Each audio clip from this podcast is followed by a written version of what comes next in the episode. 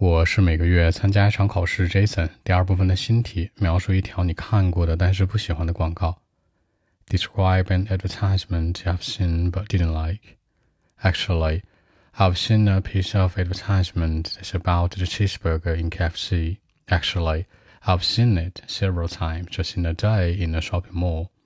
When uh, I was on the way to my workplace, it was just there, you know, in the shop corner, when lots of people could see it clearly.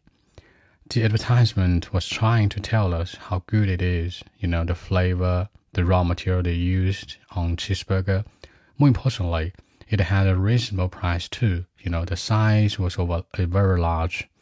For me, it was like an ordinary one, but uh, it came into my life too many times every day. You know, in the morning, I could see it.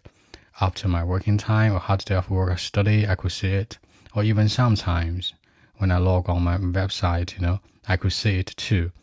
You know, that would drive me crazy. I didn't like it. I mean, I didn't think that a real good advertisement would appear in my life so many times, you know. It was not doing right. Above all, I tried to buy one, buy one cheeseburger in KFC, you know. It looked nothing like the one in the advertisement, you know. It looked nothing like it. And the physical one seems quite smaller, and it didn't have a reasonable price either, you know. The size was very small. I think it was very expensive. I didn't like it. It was not a good one or a real one. So that's it.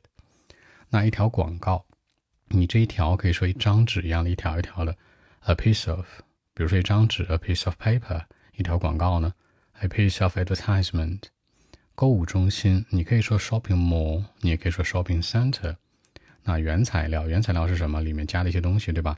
可以叫 raw material。这个 raw 说的就是生的东西，那本源的东西。那你也可以说一些里面食材放的一些什么调味酱啊，ingredient 食材之类的。那价格公道两种说法，一个是呢，it has a reasonable price。什么叫 reasonable？